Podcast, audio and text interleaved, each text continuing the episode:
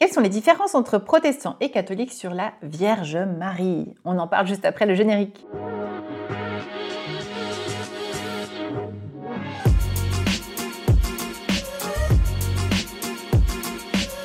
Je m'appelle Carolina Costa, je suis auteure, théologienne, pasteur de l'Église protestante réformée et aujourd'hui je m'intéresse à cette question, différence entre catholiques protestants sur la Sainte Vierge Marie. Avant de poursuivre, j'aimerais remercier ici l'Église unie du Canada qui euh, soutient ma mission et mon témoignage sur le web en sponsorisant cette vidéo. Vous me demandez souvent, mais où est-ce que je peux trouver une église comme la tienne, Carolina? Parce que moi, j'habite pas là où tu habites, évidemment. Eh bien, une bonne nouvelle, c'est par exemple l'Église unie du Canada. Si tu habites de ce côté-là de l'Atlantique, tu trouveras forcément dans cette église une communauté locale pour t'accueillir et partager avec eux. Tout d'abord parce que cette église elle est issue des protestants huguenots français, qui est exactement la même branche que l'église réformée de Suisse dans laquelle moi je suis. Ensuite parce qu'ils sont engagés depuis très longtemps sur les engagements de justice sociale, pour l'égalité, pour l'inclusivité et pour les personnes LGBTIQ. Donc c'est un lieu vraiment très safe et très encourageant aussi pour cette dynamique-là. En résumé, je pense que là tu le comprends. Si je devais être pasteur un jour au Canada, ce serait forcément dans l'Église unie du Canada. Donc vous pouvez y aller en toute sécurité, vous pouvez même y aller de ma part et ils vous feront un très bon accueil. Vous allez trouver tous les liens au bas de cette vidéo si cela vous intéresse. Alors venons-en à ce sujet de la Vierge Marie qu'on appelle aussi Marie de Nazareth, la Sainte Vierge, Marie la Mère de Dieu. Toutes ces appellations viennent plutôt du monde catholique. Pour les protestants, vous entendrez plutôt parler de simplement Marie, la mère de Jésus. Marie est déclarée sainte, elle est vénérée comme mère de Dieu depuis 431 où elle a été déclarée Théotokos, c'est-à-dire justement mère de Dieu.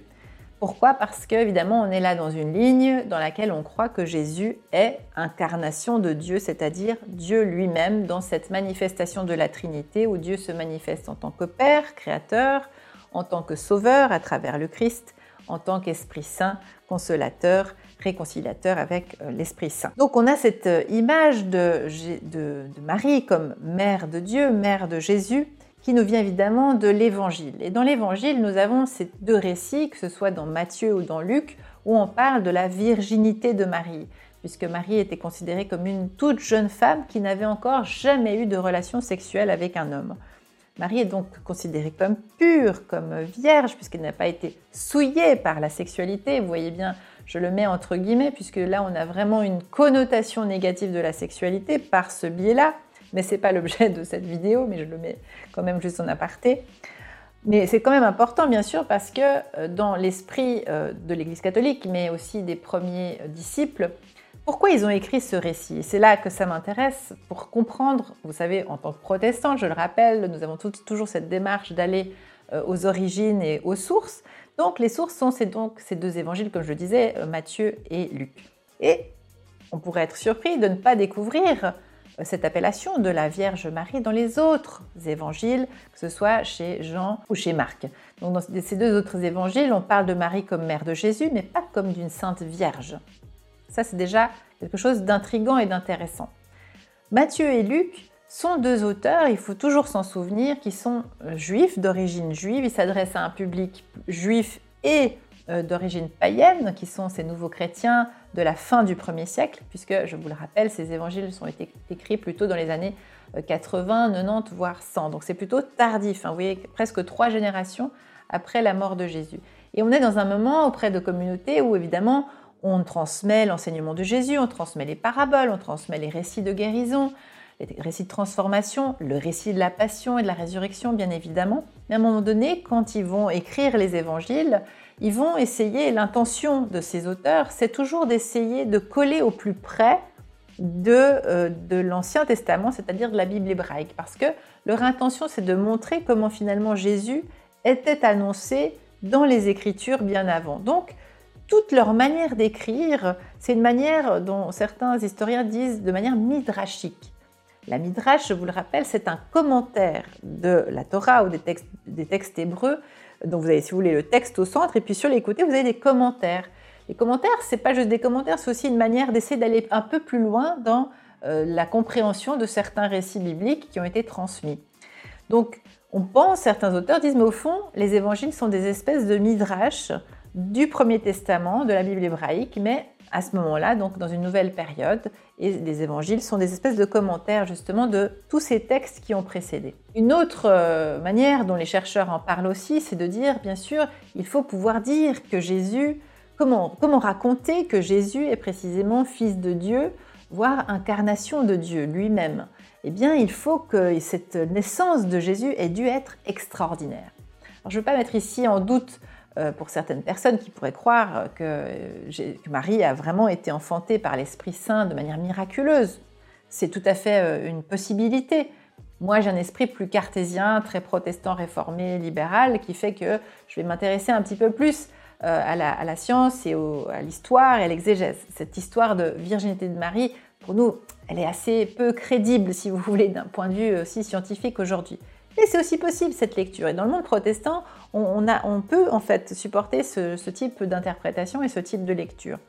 Et ce qu'on va dire simplement, c'est que, ben oui, c'est une manière pour l'évangéliste de dire quelque chose de cette divinité de Jésus, de dire cette manière aussi dont chacun d'entre nous, nous pouvons être des maris et accueillir cette présence de Dieu en nous, qui, où Dieu s'enfante en nous et grandit en nous pour l'accoucher dans le monde, c'est-à-dire aussi transmettre en fait cette parole et ce témoignage dans le monde. Voilà par exemple une manière très protestante aussi euh, d'interpréter ces écrits. Donc vous l'avez compris, pour euh, les protestants, la virginité de Marie n'est pas un dogme ou un concept euh, très important. À, vrai dire, il est plutôt secondaire.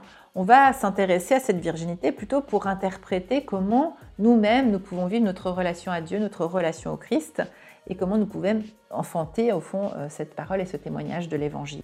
Alors que de l'autre côté, pour euh, l'Église catholique, le culte de Marie est fondamental et très important au fil de l'histoire. Vous l'avez entendu, donc je l'ai dit en 431, elle est déclarée mère de Dieu. Et puis très vite dans le temps, on va aussi se poser une autre question parce qu'on va se dire, eh bien, il faut que Jésus soit sans péché. Ça, c'est une autre euh, facette importante de la tradition catholique romaine. Il faut que Jésus soit sans péché. Et donc, il faudrait aussi que Marie elle-même soit née sans péché pour vraiment garder cette ligne de pureté.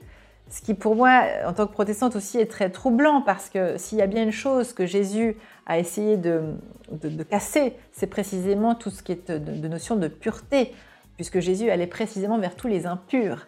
Donc c'est très troublant d'avoir ce retour en force de ces notions de pureté. Donc va venir petit à petit dans l'Église catholique naître un nouveau dogme qui est finalement assez tardif, qui va apparaître au XIXe siècle, en 1854, par le pape Pie XI, qui va proclamer le dogme de l'Immaculée Conception, c'est-à-dire que Marie elle-même aurait été conçue euh, de sa maman, Anne, qui était elle-même vierge. Voyez donc, Là, par exemple, euh, c'est quelque chose qui vient de la tradition, qui n'est pas du tout dans les écrits euh, bibliques. Donc, pour un protestant, si c'est pas euh, dans la Bible, bah, ce n'est pas, pas crédible, j'allais dire. Ce n'est pas quelque chose qui va rentrer dans sa confession de foi, pour le dire de cette manière-là. Toujours est-il que, par exemple, pour Martin Luther, le réformateur protestant, Marie, cette figure de Marie était très importante. Lui qui venait de quitter le courant catholique était encore très attaché au culte marial. Lui-même en célébrait. C'est euh, Jean Calvin, par exemple, qui va beaucoup s'en distancer et vraiment enlever tout cela, mais parce qu'ils vont aussi enlever tout ce qu'il y a euh, sur les saints et les saintes. Et donc Marie, évidemment, aussi euh, perd ce statut de sainte et devient simplement une femme, entre guillemets, ordinaire. Mais tous les protestants vont saluer l'humilité de Marie, cette figure forte aussi et courageuse d'une femme qui fait confiance alors qu'elle se retrouve dans une situation terrifiante, puisque vous vous, vous souvenez, ça c'est aussi dans les Écritures, Marie risque carrément la lapidation. Euh, donc moi, je crois au contraire qu'on pourrait faire une interprétation beaucoup plus intéressante de découvrir comment Dieu, précisément, se donne euh, à voir et à rencontrer précisément là où on ne l'attend pas, précisément dans des situations d'impureté, précisément dans des situations où euh, le dogmatisme religieux de l'époque aurait pu la tuer. Donc c'est intéressant de voir un petit peu l'histoire qui évolue au fil du temps. Aujourd'hui, eh bien voilà, donc le culte marial existe toujours dans l'Église catholique et je pense qu'il faut évidemment le respecter ça fait partie d'une tradition qui est très belle, avec euh, ce féminin peut-être un peu exacerbé, à mon sens, en tant que protestante, puisque, comme je le disais dans une des autres vidéos, la, faiblesse de l'Église catholique, c'est évidemment de n'avoir que des représentants masculins, a priori dans les, dans les, dans les postes de pape jusqu'au diacre. Donc euh, il y a là presque une, compensation à travers cette figure de Marie alors que peut-être si on rééquilibrait les choses, comme c'est le cas peut-être chez les protestants, peut-être que ce culte marial serait un peu plus euh, équilibré, un peu plus humain si j'ose le dire ainsi. Voilà un petit peu pour euh, euh, ce partage sur la Sainte Vierge Marie ou Marie Mère de Dieu, qui est en même temps une magnifique, pour moi, une magnifique manière de parler de la Mère de Dieu. Je trouve que c'est un concept qui peut aussi nous faire travailler sur le plan spirituel. Et c'est cela que je m'attache à faire plus particulièrement dans les lettres du mardi que tu peux recevoir chaque semaine en t'inscrivant juste au bas de cette vidéo. Tu trouveras tous les liens, évidemment tout un tas d'autres réseaux sociaux sur lesquels je fais aussi d'autres supports, vidéos, podcasts, et puis te retrouver dans des prochaines vidéos. Prends bien soin de toi. Chères auditrices, chers auditeurs, chères sœurs et frères, si vous voulez retrouver tous mes épisodes passés et ceux à venir, pensez à vous abonner sur votre plateforme d'écoute, par exemple Spotify, Apple Podcast ou Deezer. Merci à toute l'équipe bénie des Ataprod qui a fabriqué cet épisode. Si tu as aimé, eh bien n'hésite pas à me mettre 5 étoiles. Et pour plus d'informations, on se retrouve sur carolina-costa.com. Soyez bénis les amis